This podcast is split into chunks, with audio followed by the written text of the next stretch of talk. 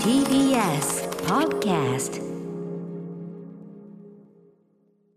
はい木曜日うないさんよろしくお願いしますよろしくお願いしますねえうないさんいよいよ明日ですかねこれね明日ね、いろんな人にとってメモリアルな日になるんじゃないですか。 そんな、そうまあ、もちろん我々、 まあまあ、せ世界的に、ね、メモリアルそうな人は多いと思う、まあ、そうじゃない人もいっぱいいますかゲーマらー。にとってもそうだし、ええ明日プロ野球も開幕するかあら、まあ確かに野球ファンにとってもああそそうだし、ういうことねいや多ね分明日18日あ19日金曜日、ええええええねえええ我々的には何、まあそのね、後ほどあのプロ野球志望遊戯、ねはいえー中溝、えー安高さんお越しいただいてお話も伺う、まあ、そのプロ野球の話もありますけど、うんやっぱりうないさんにとっては大きいのはそこうでれすねは何ですかやっぱり。やはりですね、ラストオブアスの続編パート2が、はいもう延期に延期を重ね、ええやっと明日6月19日、うん発売ですよ。ゾンビゲームの名作前ですよ作ね、が本当にね。 2013年。あもうそんな前だ7年越し PS3 時代だもんね前はそうですそうねですあでもあの時もうすごい本当にあの、うんねゾンビゲーム王子といえどやっぱりそのストーリーとかねねえグラフィックの完成度その他もろもろで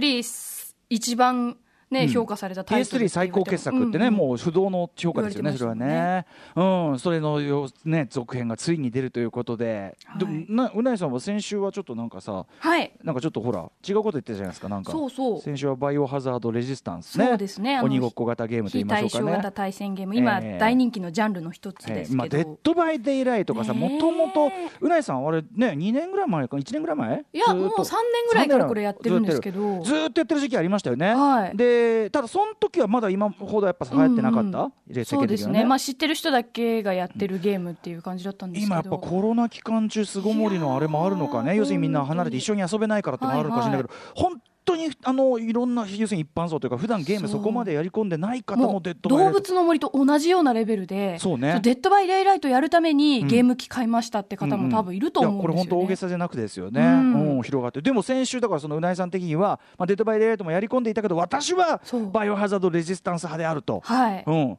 ちょっと乗り換えてちゃったんですよね、えーで来週ねそのラストバース2も来ちゃうから、うんうん私そのレなんだバイオハザードレジスタンス派としてはそのなんだっけアップデート、そうアップデートのバランス調整その天下分け目のえーアップデートめがちゃめちゃ先週ねそれについて熱くく、はい。他のメディアで聞いたことがない熱量で語ってましたもんねしかももうやややややマイナーなタイトルですからねレジそスタンスそうなのかな、 まあ、だから結その構ねプレイヤいー数かなり少なそうそうくだてからさねいやはい支え合ってるんですよプレイやヤいやーたでもちがねあのゲームのことほらそれほどさその今ゲームやり込んでない方とかうんは「うんうんえバイオハザード」ってだって一番ビッグタイトルじゃないの、うんうんうんゾンビゲームのってなるけど今やねそういう勢力地図があるわけですそうよそうね。そうなんですよええその天下分け目のアップデートうん、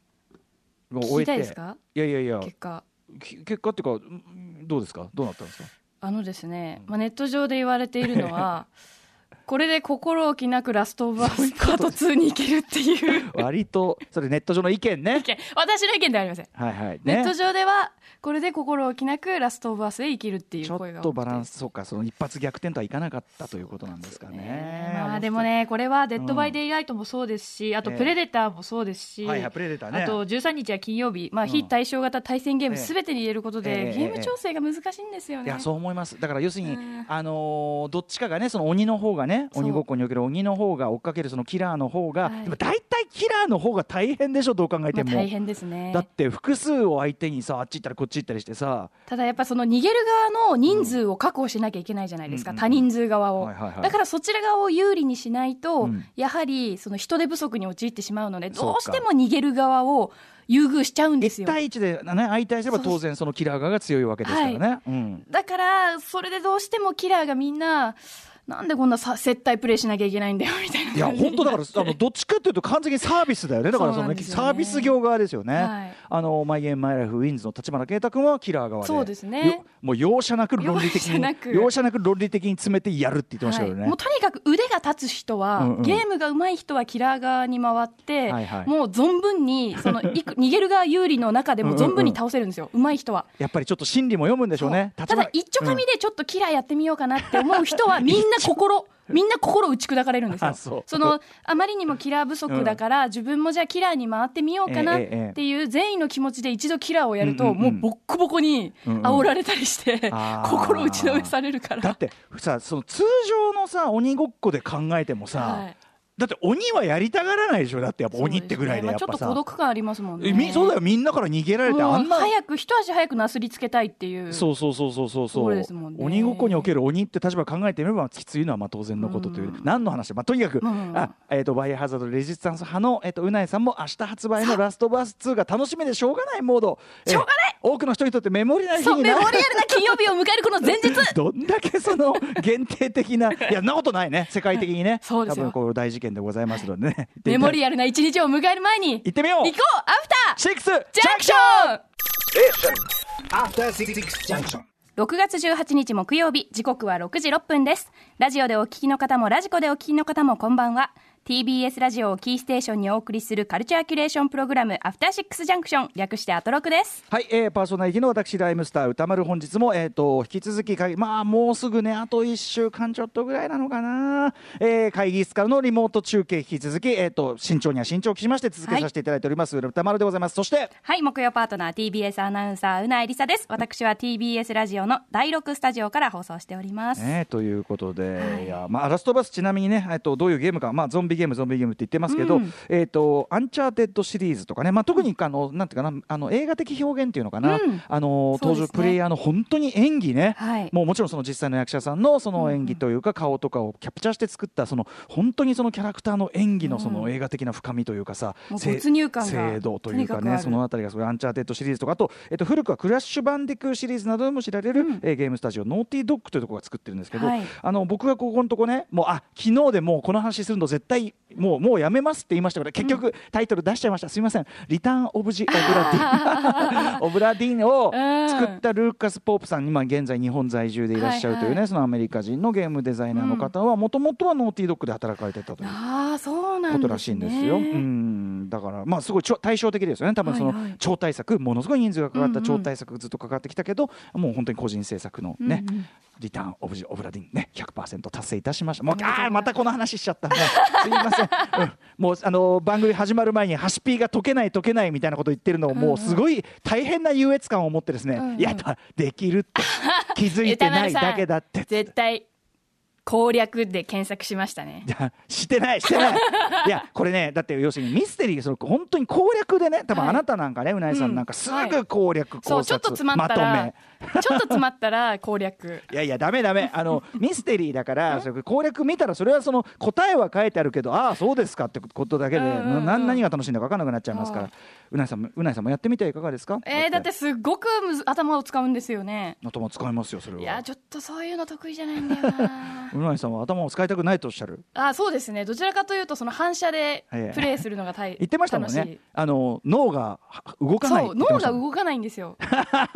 だって朗らかに言うんじゃないななんだろうなこう脳を動かす作業ってゲームじゃなくていいなって思っていて、ええあまあねその日頃そうですねもそちろんの例えばその本とかそのクロスワードとかでもいいわけじゃないですか脳を動かロすスは いやまあそうだけどそうななんその機械的な機械的な発想にいくいや別に数独もクロスワードも面白いいや別にそれはそれで面白いだからよ全ゲ然ームはもっとこう自分うのんその反射神経を使うゲームを楽しみたいまあまあまたそういうイタイプのね、うんもちろんそっちがお好みだっていう、うんうんでもねいや僕もそういうミステリーとあのミステリーアドベンチャーゲームみたいなこういうのをやったことなかったけど、はいはいもしくはそのミステリー小説みたいなものもしばらくはちょっと離れていたけども、うんうんうんはいやっぱねその謎解きの快感ってあるよやっぱしそのあー解けた時のそうそのやっぱその論理あとそのはあ世界観非常にねそのすなんだ数読やさ、はいはいあのクロスワードにはないあるとしてやっぱ世界観っていうのもあるじゃないですあかーそのそうですねその中でこうちゃんと名探偵となった気分でこう解いていくというねそういうのがあるわけですからあの昔レイトン教授のうんうんうんゲーム、あれも結構謎解き系でしたけど、はいはい後半とにかく難しくて、うんうんあそうもう攻略攻略の嵐でしだかたよらやめろっつうだしすぐその回答にすぐ手を出すまあ本いやも当うイにンタね。ーネットのおかげ でねクリアできなかったゲームをクリアできる時代になりましたえそよのさ攻攻略見てさ、はいその謎解きですよだってその別にいいよそのあのアクションゲームでの中のさちょっとさ、うんうんちょっとした謎解きあんじゃんパズル、うんうんはいああいうのはまあおまけみたいなもんでね、うんうんうんじゃあ5億を譲っていいとしてですよレイトン教授とかはさだって、はいみ謎解きがゲームのメインなわけじゃない、うんうんうんそれでさ攻略見てああそうですかってなって さで次解ければいい次自力で解ければいいかなっていう